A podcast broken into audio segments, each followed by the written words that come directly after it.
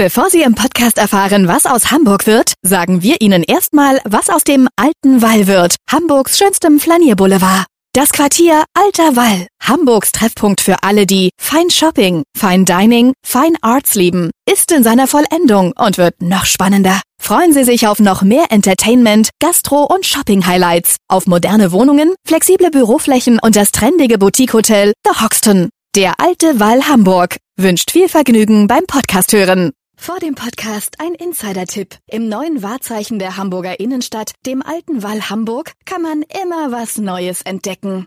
Freuen Sie sich auf viele neue spannende Geschäfte, Gastro-Highlights und Kunstevents, die in den kommenden Wochen den alten Wall, den Flanierboulevard im Herzen der City noch mehr aufregendes Lifestyle-Feeling verleihen. Alles nach dem Motto Fine Arts, Fine Shopping, Fine Dining. Der alte Wall Hamburg wünscht viel Vergnügen beim Podcast hören. Was wird aus Hamburg? Der Podcast zur Stadtentwicklung. Hallo, moin moin und herzlich willkommen. Sie kommt aus Wien, ist eine Expertin in Sachen Design und mischt sich munter in die Stadtentwicklung in Hamburg ein. Bei mir ist Tulga Bayerle, die Direktorin des Museums für Kunst und Gewerbe am Steintorplatz. Schön, dass Sie da sind, Frau Beile. Freue mich auch sehr. Ja, wie man schon an diesen ersten Sätzen hört, Sie kommen aus Wien, wie ich gerade sagte, aber Sie müssen jetzt erstmal die fünf Fragen beantworten, die hier jeder im Podcast beantworten muss. Die erste Frage ist die nach Ihrer Lieblingsstadt und da bin ich gespannt. Meiner Lieblingsstadt? Wien. Sehr schön. Sie kriegen schon mal einen Extrapunkt, weil Sie nicht Hamburg sagen, weil das macht die Debatte mal etwas langweilig. Dann sagen Sie, warum Wien? Da muss ja Wien irgendwas der Hansestadt voraus haben. Genau, also ich finde es wahnsinnig schön hier, aber Wien ist in seiner Großzügigkeit, im, und zwar wirklich aus der Geschichte heraus. Das, was mich als Jugendliche also wirklich fast zum, zum Weinen und zum Weglaufen gebracht hat. Ich bin mit 18 sofort abgehauen, weil ich diese Stadt nicht ertragen habe. Liebe ich jetzt, ähm, ist die, ist, ist sozusagen the, grandness of it, ja, also der Ring, die großen Gebäude, das Kunsthistorische Museum, ein Burgtheater, ein Rathaus, eine Oper, einfach all diese, es ist nichts Schöneres, als im, dem Ring entlang zu fahren und diese Sachen zu sehen, am Donaukanal zu sein, aber die Großzügigkeit und Größe der Stadt, die sie als ehemalige Kaiserstadt hat und in meiner Jugend war sie grauenhaft, grau, veraltet, selbst, hat sich selbst zu wahnsinnig wichtig genommen und war nicht wichtig. Und äh, zum Glück seit dem Fall des Eisernen Vorhangs hat sie wieder eine Größe bekommen. Jetzt kommen wir trotzdem nach Hamburg. Ihr Lieblingsstadtteil? Mein Lieblingsstadtteil in Hamburg, ich sage Ihnen, ein Stadtteil, den ich gern besser kennen würde, ist Hammerbrook. Den finde ich spannend. Auch die Geschichte vor allen Dingen. Das ist ja ein Stadtteil, der sein Gesicht komplett, ja, mhm. muss sagen, fast ausgelöscht bekommen hat. Ne? Mhm. Was finden Sie daran äh, jetzt Ja, dieses kaputte oder dieses auch wieder neu gebaute, die, die, die Indust das Industrielle. Ich finde, da ist so wahnsinnig viel Potenzial in Hammerbrook. Es gibt auch ein paar versprengte Reste, wo man noch ein bisschen genau. erahnen kann, Aber wie es da früher Für mich ist ein Potenzial, hat. das nicht gesehen wird. Und es ist so nah an der, an der Innenstadt und keiner sieht, wie, was dort möglich ist. Ihr Lieblingsplatz, Ihr Lieblingsort in Hamburg? Ich liebe es, an der Außenalster entlang zu fahren. Ihr Lieblingsgebäude?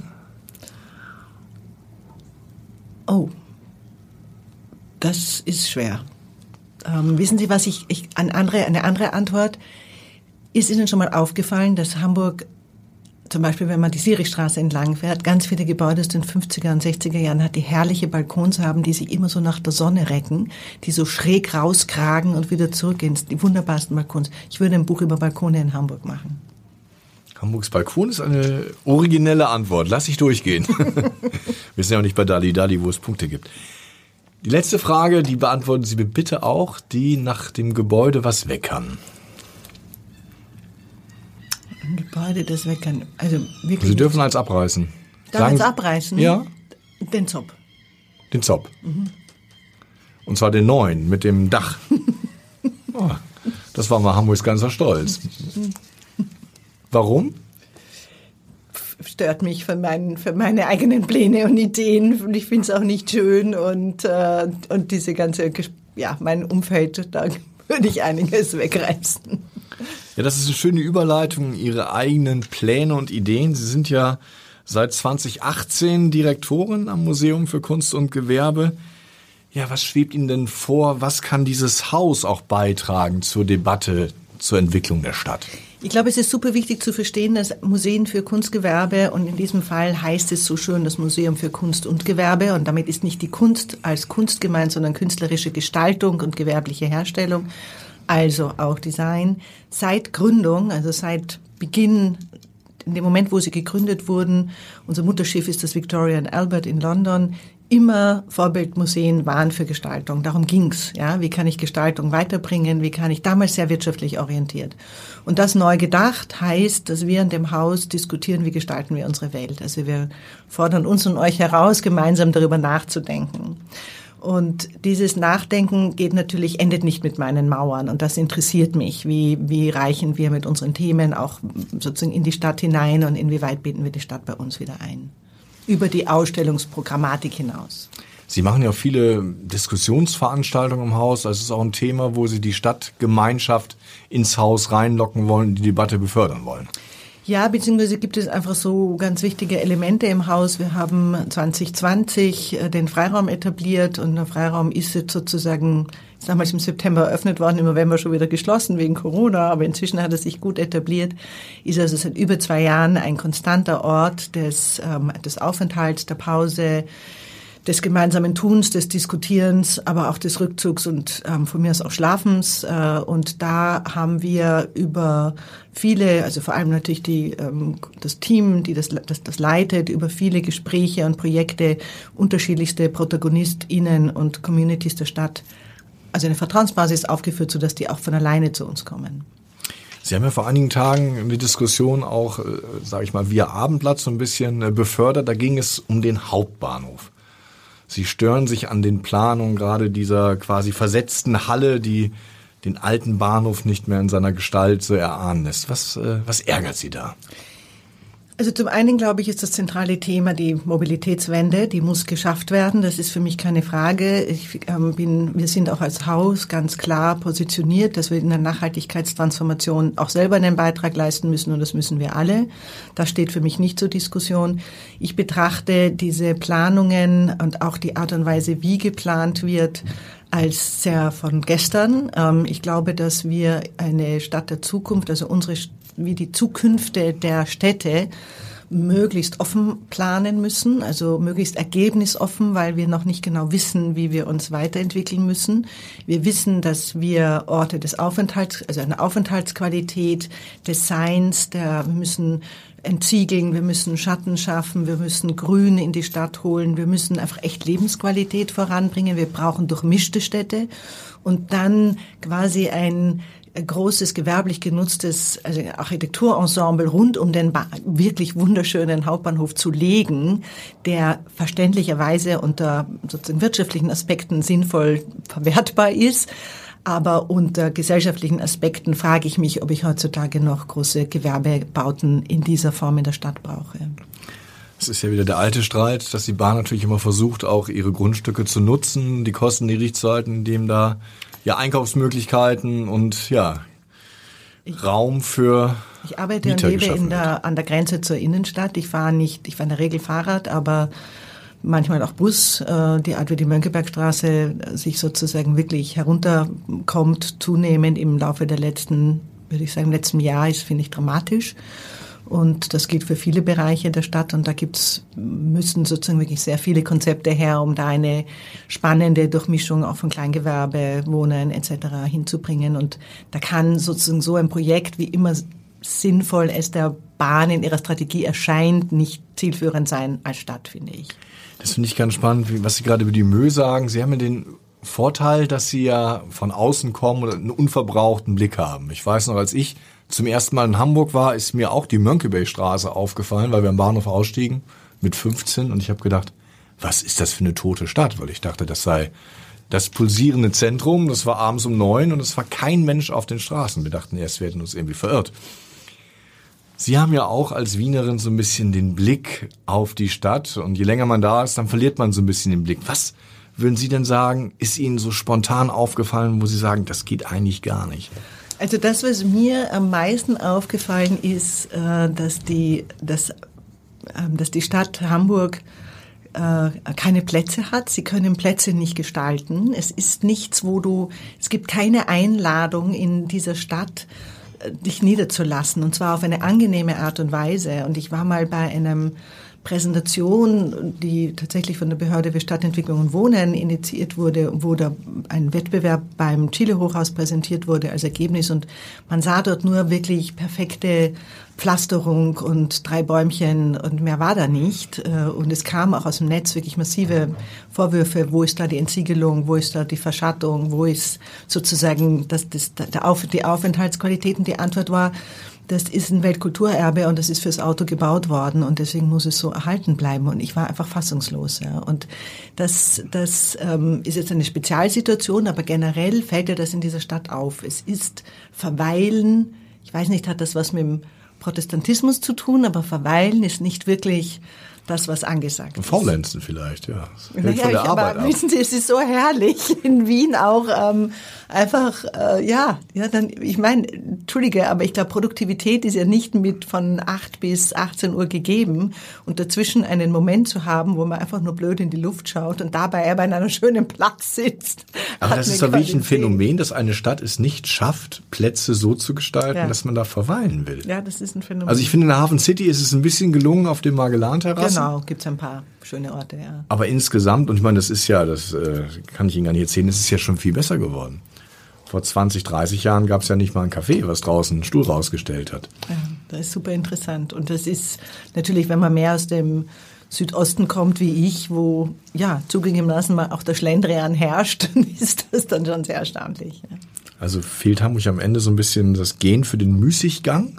Deswegen komme ich auf, dem, auf sozusagen Kaufmannstadt. Leute sind, arbeiten hart hier, sind auch sehr bewusst was Leistung heißt, finde ich auch alles gut. Ich arbeite gern hier. Also ich arbeite lieber in Hamburg als in Wien, möchte ich auch ganz klar sagen. Ich mag diese Gradheit an der, der Leute und die sozusagen direkte Aussprache und dann machen wir. Finde ich schon gut. Aber man könnte so manchmal das Wetter wird auch besser. Ne? Ja, das Wetter wird besser, zweifelsohne. Aber wie kann man das denn schaffen, dass es besser wird? Also man muss ja sagen, es gibt Wettbewerb, es gibt kompetente Leute, die sich Gedanken machen, aber irgendwie springt der Funke nicht so richtig über. Ich kann es Ihnen nicht sagen. Ich schaue ja nicht in die, und ich bin auch nicht so vertraut mit den Generationen von Stadtplanern dieser Stadt. Ich weiß, dass diese Stadt äh, um die Jahrhundertwende einen herausragenden Stadtplaner hatte mit Schumacher, der also ähnlich wie in Wien Otto Wagner einfach wirklich die wichtigen großen Weichen gelegt hat und damals ganz wesentlich eine Stadt geprägt hat. Mir fehlt diese Vision, wo die Stadt hingeht. Nun ist ja, wir haben eben schon über die Innenstadt gesprochen, ähm, da haben wir einen Problemfall, der sicher auch nicht kleiner wird, wenn erstmal das Überseequartier eröffnet. Was sagen Sie denn als Designerin, die von außen kommt? Erstmal ist die Stadt ja schön. Sie hat eine tolle Lage mit der, mit der Binnenalster, hat auch irgendwie ganz interessante Gebäude. Das könnte ja schon eigentlich eine Wucht sein. Sie ist wirklich schön. Tatsächlich, Sie haben es ja vorher schon gesagt, ist die Innenstadt sehr tot. Und deswegen glaube ich, ist da, also in Wien zum Beispiel haben, hat die Stadt selber, was Leerstand betraf, da rede ich aber jetzt von kleinteiligem Leerstand, nicht von ganzen Karstädten und ja. so weiter, hat die Stadt äh, eine, also sozusagen stark gefördert, dass ähm, in Leerstände kleine Unternehmen oder Architekturbüros oder kleine Modelabels oder was es ich einziehen können, um solche ganzen Städte, also so Straßenzüge umzudrehen. Und das ist ihnen bei einigen Straßen sehr, sehr gut gelungen wodurch sich sozusagen eine neue Durchmischung äh, entsteht, ne? ein kleiner. Und ich fand auch mal sehr interessant, das kann, kann Hamburg auch, das möchte ich ganz klar betonen, es gibt dieses sehr super spannende Projekt vom Gröninger Hof, das ist eine Genossenschaft.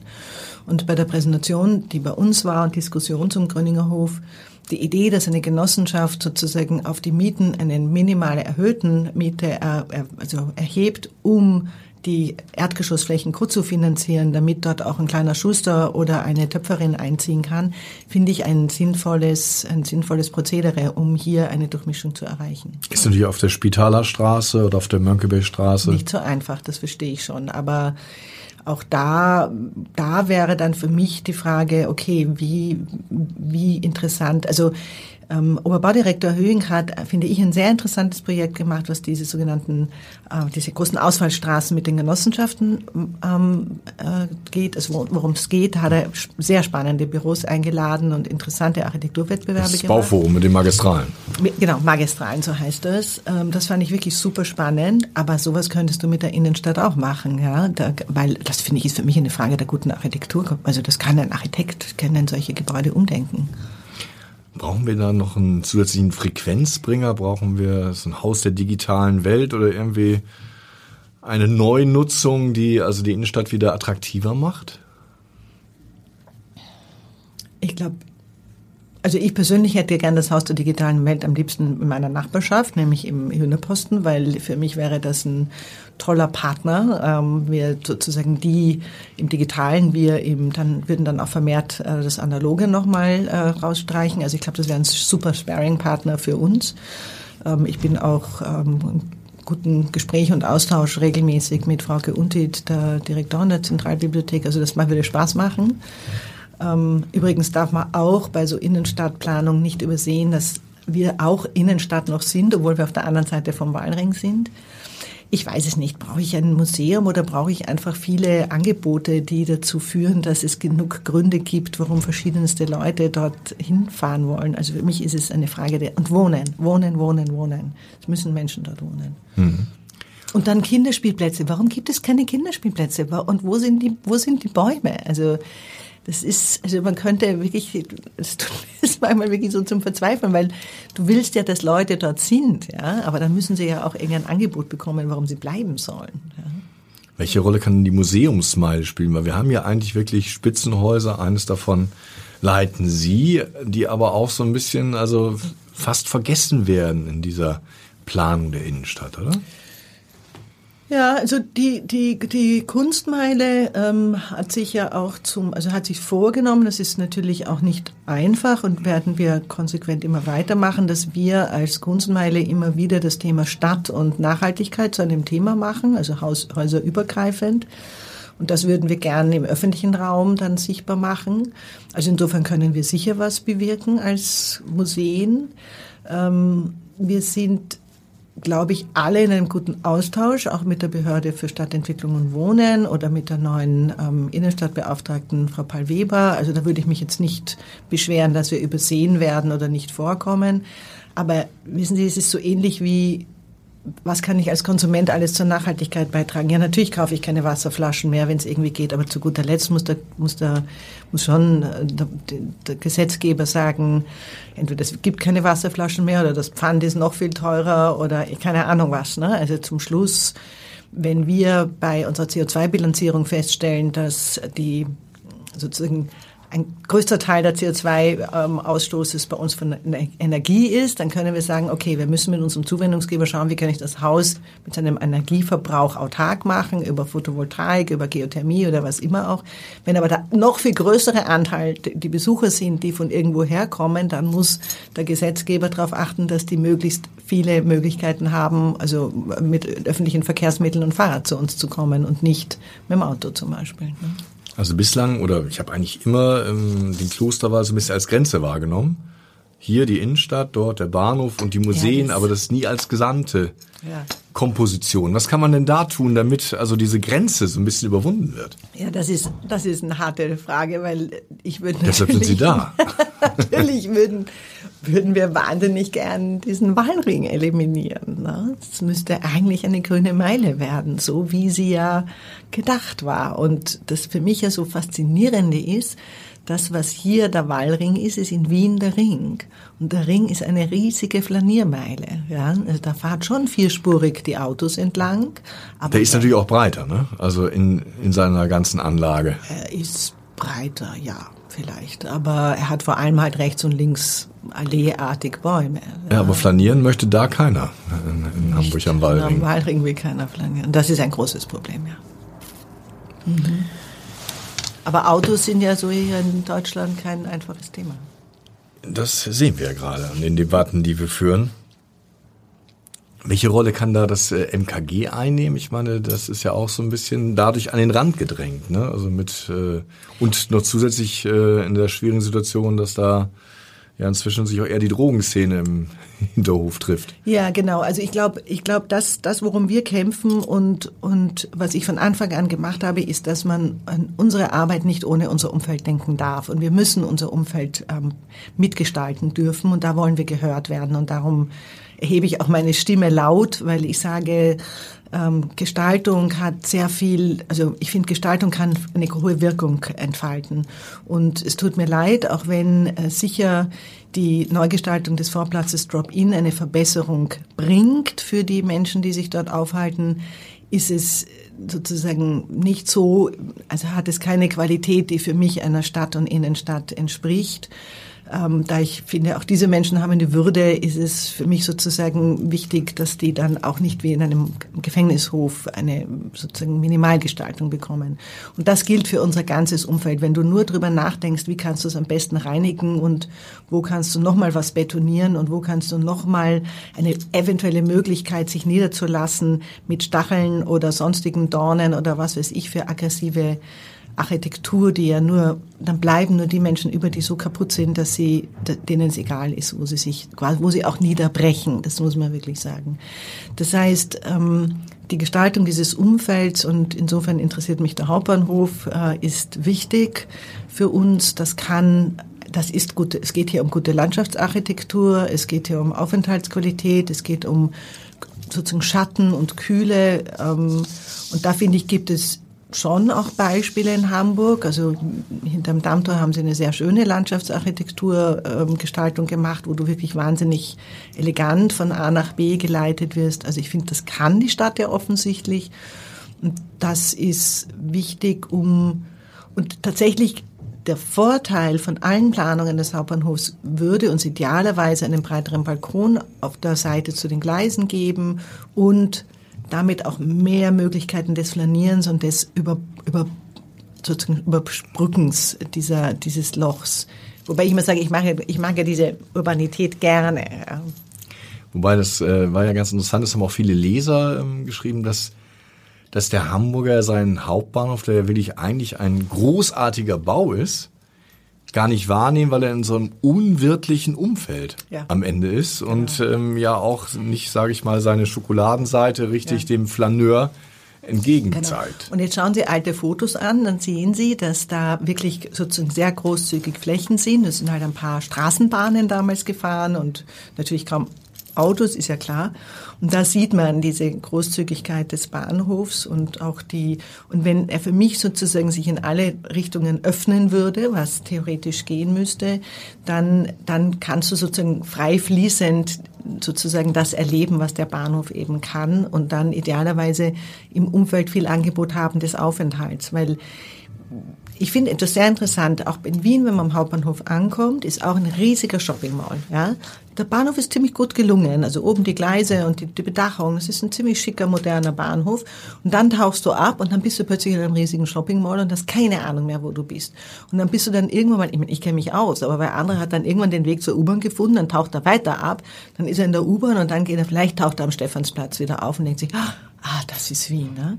Aber der Hamburger Hauptbahnhof ist inmitten der Stadt. Das heißt, ich halte es für extrem wichtig, anzukommen, rauszugehen und so fort. Und dazu muss man es natürlich entzerren, ja, gar keine Frage. Wir müssen aus der Halle rauskommen und noch weitere Möglichkeiten der Aufgänge und Abgänge schaffen. Das ist überhaupt kein Thema.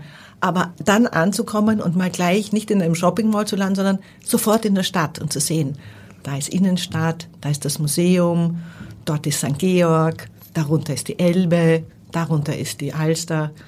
Eigentlich toller kann es gar nicht sein, wie man in Hamburg ankommen kann. Na, immerhin muss man sagen, hat Hamburg ja offenbar dann doch Potenzial. Ich finde schon.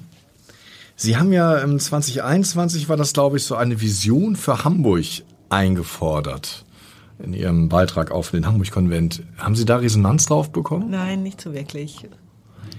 Ist es so, dass äh, Hamburg sich irgendwie nicht mehr traut, Visionen zu haben? Es gab ja mal die Vision der wachsenden Stadt 2001. Daraus ist dann ja auch die Elbphilharmonie geworden, nach diesen ganzen Problemen und Verwerfungen. Und man muss ja schon sagen, ich meine, es gibt ja auch wirklich spannende Stadtentwicklungsprojekte, ja, also der, der Grasbrook und so weiter, das finde ich schon spannende Projekte. Das ist, also die Stadt wächst und sie wächst auf eine interessante Art und Weise und sie wächst auch durchaus ähm, auch architektonisch interessant.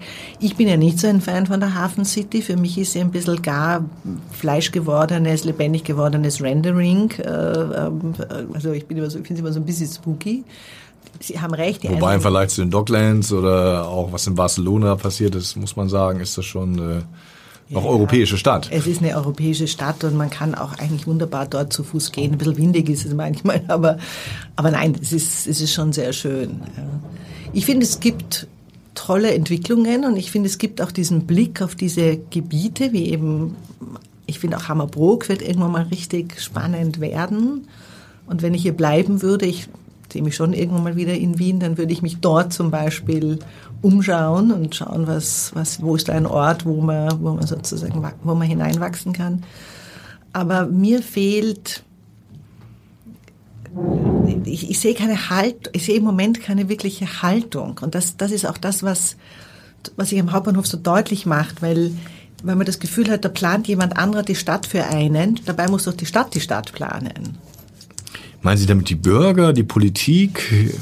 Ja, wie gesagt, ich finde, Alle. diese Stadt hat eine Tradition, was gute Stadtplanung betrifft und daran gilt es anzuknüpfen. Aber gerade ist so ein bisschen muddled through, oder? Ja, genau, so irgendwie so. Hm, hm.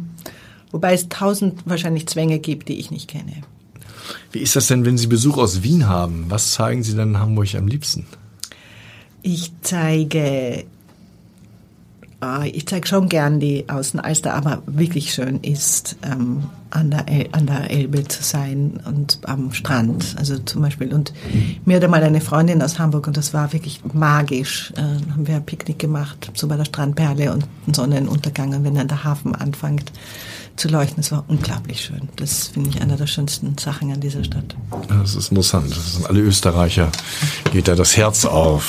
Unseren österreichischen Freunden auch. Die finden das, die denken dann, die sind am Meer. Ja, aber vor allem dieser, dieser absurd wahnwitzige Hafen auf der anderen Seite, ja, der, der da, der, der so, und das macht ja diese Stadt aus. Und ich finde auch das Spannende an der Stadt, das sage ich jedem. Auf der einen Seite ist sie unglaublich schön und diese, diese herrlichen Gegenden, Harvesterhude, ähm, Roter Baum und so weiter, diese ganzen weißen Terraced Houses, nobelst, äh, Isestraße, teuer, herrlich. Ähm, und dann hast du aber Arbeiterstadt und, und, und, und so eine ganz andere Härte. Und diese, diese Diskrepanz macht finde ich, sehr, sehr spannend. So als Designerin muss man sagen, ist doch eigentlich der Hafen das Beste, was Hamburg passieren konnte, weil das das der USP ist, ne? Also eine ein Hafen, der wie eine Bühne quasi sich der Stadt zuwendet, hat und sonst die, kaum eine. Die, und die luxuriösesten, riesigsten Villen, die mit Freude auf ihren eigenen Hafen schauen, finde ich toll. Ja, in der Tat. Man hätte selber gerne eine. Ne? Vor allem, weil sie immer zuschauen, wie dann ihre Schiffe ja halt eben auslaufen und dann hoffentlich das Geld nach Hause bringen. Wenn wir jetzt noch mal kurz zum Abschluss so ein bisschen äh, in die Zukunft gucken, wir haben jetzt ja viele Baustellen benannt, auch auch viele Probleme. Glauben Sie, dass Hamburg in zehn Jahren viele dieser Probleme gelöst hat? Weil das sind ja doch etliche Baustellen. Also ich glaube schon, dass die, die, das Bewusstsein, was sozusagen und auch die Ziele, das sind ja ehrgeizige Ziele, die die Stadt hat zu ihrem eigenen Klimaneutralität, ähm, die werden ehrgeizig angegangen, daran glaube ich. Ähm, da treffe ich auch tolle Leute, die, die ähm, sich sehr engagiert dafür einsetzen, dass da was weitergeht. Also das finde ich spannend. Ich glaube, dass wir, das hat gar nichts mit Hamburg zu tun, dass wir alle miteinander eine neue Baukultur lernen müssen. Also wir müssen, also das, Bau, das Baugewerbe zum Beispiel ist einer der größten CO2-Emittenten äh, überhaupt und wie wir in Zukunft bauen und wie und was wir bauen, weil wir müssen ja bauen, ne? Aber was wir genau bauen, also dass wir da mehr prüfen und genauer und vielleicht in Etappen arbeiten und erst fast prototypisch arbeiten und etwas ausprobieren, bevor man gleich mal diesen Riesending macht. Ich glaube, das gilt für uns alle, nicht nur für Hamburg. Und ich glaube insofern auch sehr an diese Stadt, weil sie immer auch ein starkes, engagiertes, durchaus auch aktivistisches, vielleicht auch anarchistisches, linkes, aber damit ein sehr lebendiges Bürgertum hat. Es ist keine Stadt, die sich äh, per se nur selbst genügt, auch wenn es mir manchmal zu langsam. Ich bin aber auch eine ungeduldige Person und ich komme von, also und Wien ist nicht das Vorbild, was das betrifft. Ähm, weil die Wiener sind viel, viel zu gemütlich. Die würden sich nicht so ein, einsetzen, wie es doch manche Hamburgerinnen und Hamburger tun für ihren Stadtteil und für Freiräume für sozusagen Menschen, die weniger Geld haben. Also da gibt es ja doch in Stadtteilen auch ziemlich tolle Aktionen. Also insofern glaube ich schon, dass da viel geht. Wünschen würde ich mir das sozusagen irgendwann mal formuliert wird, wo, wie, wie fühlt sich das an, ja? Wie fühlt sich die Innenstadt und das Umfeld rund um die Innenstadt in 20, 30 Jahren an? Das wäre, finde ich, ein schöner, eine schöne Vision. Sie haben vorhin ja gesagt, Sie vermissen so ein bisschen eine Haltung, wenn der Bürgermeister Sie anrief und fragen würden, Mensch, Frau Beile, was, was soll ich denn als Haltung den Menschen sagen? Was, was soll ich als Vision erklären? Was würden Sie ihm Ich glaube, wir sind, wir müssen unglaublich darauf aufpassen in einer Zeit, wo gesellschaftlich wir, wir stehen extrem unter Stress, alle miteinander, und zwar aus verschiedensten Gründen. Das kann, aber das ist, ein, das sind wirkliche Fliehkräfte in der Gesellschaft, und daher müsse die Haltung sein, einer da eine wirklich menschliche und sozusagen lebensbejahende, inklusive Stadt zu werden. Und auch will ich alle mitnehmen, weil so ein bisschen hat man ja bei diesen, ähm, sage ich mal, bei der Mitbestimmung das Problem, dass sich da nur eine Klientel oft sehr, genau.